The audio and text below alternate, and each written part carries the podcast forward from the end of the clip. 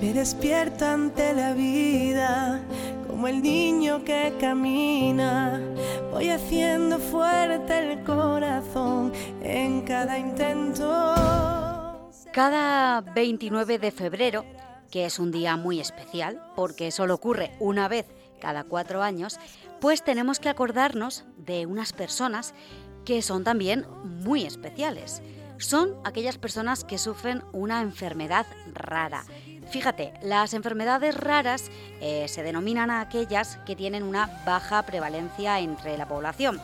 En concreto, pues cuando una enfermedad afecta a menos de 5 personas de cada 10.000 habitantes. Se calcula más o menos que más de 300 millones de personas en el mundo sufren alguna de estas enfermedades y 3 millones de ellos pues estarían aquí, en España.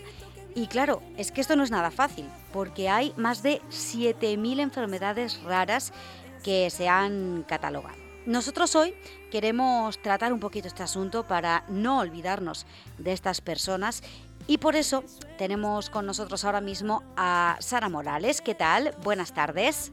Buenas tardes, Sara. Ella es mamá de Marina, Marina Pérez, que es una peque que sufre una de estas enfermedades raras, en concreto eh, una alteración genética, ¿no? Eh, GenCasc, que solo sufre una persona en España, ¿no, Sara? Sí, así es. Eh, este GenCasc produce un retraso general del desarrollo y una discapacidad intelectual. Entonces, los médicos no te, no te dicen prácticamente si va a hablar, si va a tener prosperidad, mm, va, eh, va a atención temprana, que eso sí que le va ayudando, va avanzando, pero realmente ayudas pocas. Hmm, claro. Em, ¿Cuántos añitos tiene ahora Marina? Cuatro. Cuatro. ¿Y vosotros eh, cuándo empezáis a notar ¿no? que igual le pasa algo a la peque? Pues empezamos a notar, eh, la pediatra empezó a notar a los siete meses que la cabecita la tenía un poquito más pequeña del percentil. Entonces le empezaron a hacer pruebas, pero las pruebas salían bien. Eh, luego al año no gateaba, no, no hacía mención de gatear, eh, hasta el año y medio tampoco, entonces ya nos fuimos ya preocupando. Hmm. Entonces fue cuando ya le hicieron más pues análisis genéticos.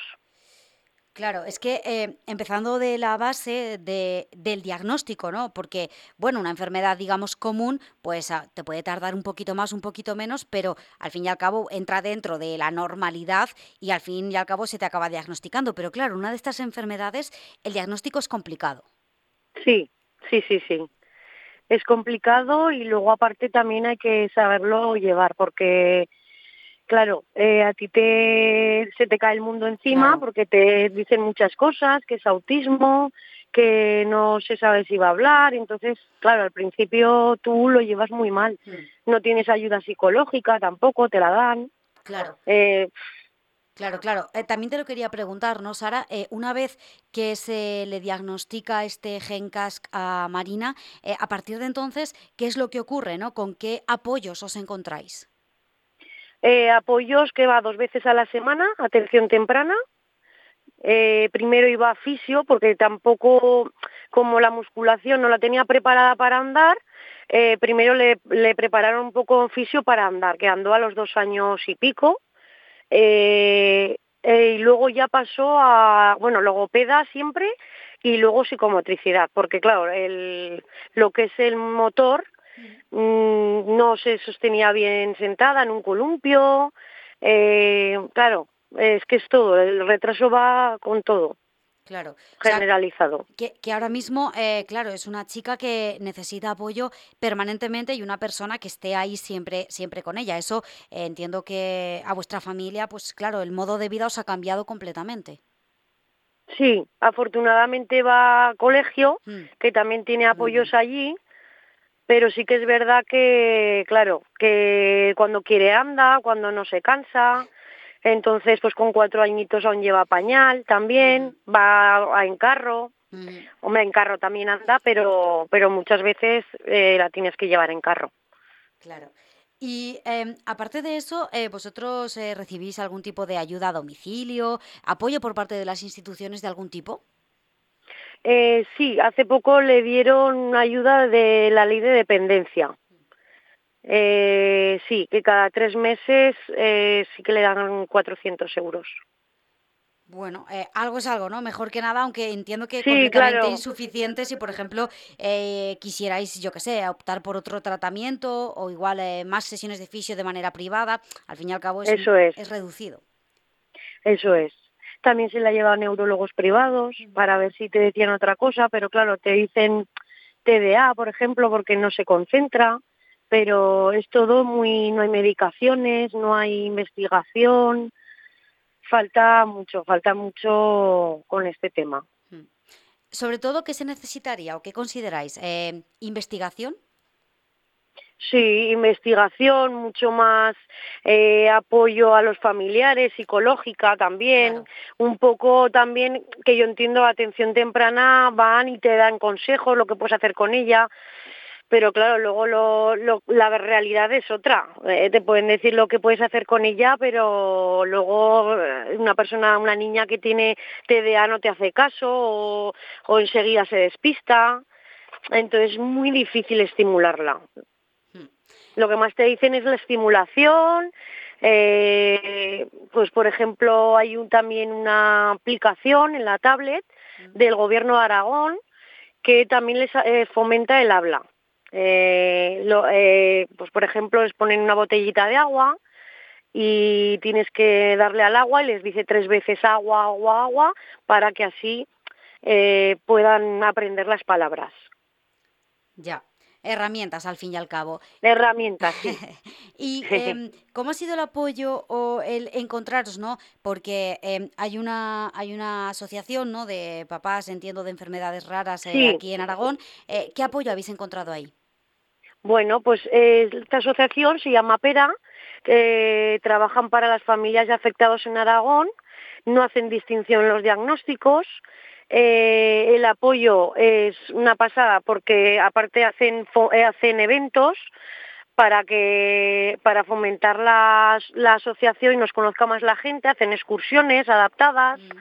hacen muchas cosas, la verdad que está muy bien y luego aparte también eh, tienen convenios con algún fisio, eh, por ejemplo, clases de natación que son caras, que no son baratas. claro, no, no. Pero pero pero bueno, eh, siempre hay alguien que ayuda y que pues, estos niños especiales no pueden estar en grupos de 12 personas o o incluso de cuatro, porque yo a mi hija le apunté a natación el año pasado, iba con tres niños más pero es que ella necesita que estén para ella. Claro. Entonces, claro, es más. Personal. claro. Oye, pero a nivel de, de eh, papás, vosotros ahí también habéis encontrado igual, ¿no? El encontrarte con otras familias eh, que están pasando por lo mismo que tú os tiene que ayudar. Hablábamos antes de la ayuda psicológica. Sí, bueno, eh, no son psicólogos, pero bueno, sabes que otras personas están también sufriendo lo mismo que tú y quieras o no, pues siempre tenemos un grupo de WhatsApp que bueno, pues te ayuda un poco si tienes alguna duda o las ayudas que están poniendo también, eh, las que salen nuevas. Afortunadamente, bueno, hay, hay cositas que algo ayudan. Poco a poco. Claro, eh, yo no sé si te has planteado eh, el futuro en el sentido de cuando tu chica eh, ya tenga, ya no te estoy diciendo la edad adulta, sino más de 18, porque muchas de estas cuestiones se terminan, ¿no? Si no tengo mal entendido.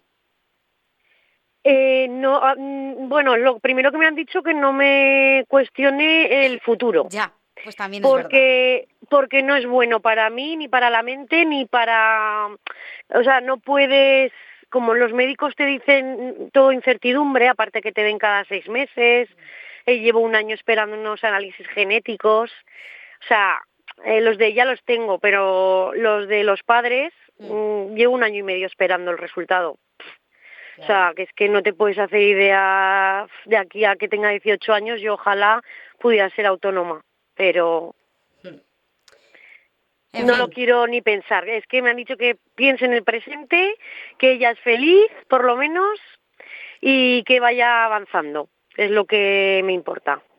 Pues eh, toda la razón, es una buena filosofía de vida día a día, eh, que ella vaya progresando, que por lo menos va progresando, ¿no? Según lo que nos sí. poquito a poco. Poquito a poco, sí. Y yo creo, Sara, por terminar, ¿no? Em, eso, pedir sobre todo más investigación.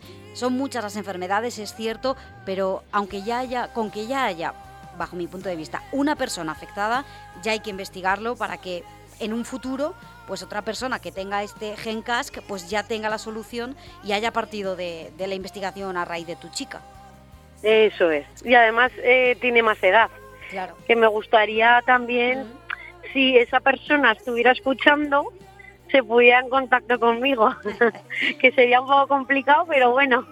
No, nunca se sabe, nunca se sabe. nunca se sabe. Nunca se sabe dónde puede llegar. Pues eh, más investigación, eh, todos los fondos que sean necesarios para estas enfermedades raras, porque la verdad es que las personas que las sufren y sus familias lo merecen y asociación sobre todo y apoyo en todos los niveles.